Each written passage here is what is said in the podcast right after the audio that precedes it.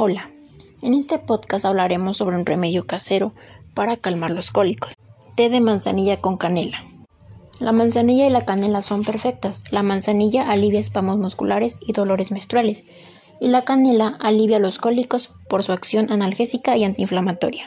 Ingredientes: agua, manzanilla seca y canela. Modo de preparación: 1. Poner a hervir agua con la manzanilla y la canela. 2. Añade azúcar al gusto. 3. Dejar reposar 5 minutos antes de beber. 4. Y por último, beber el té. El té puede ser bebido dos o tres veces al día.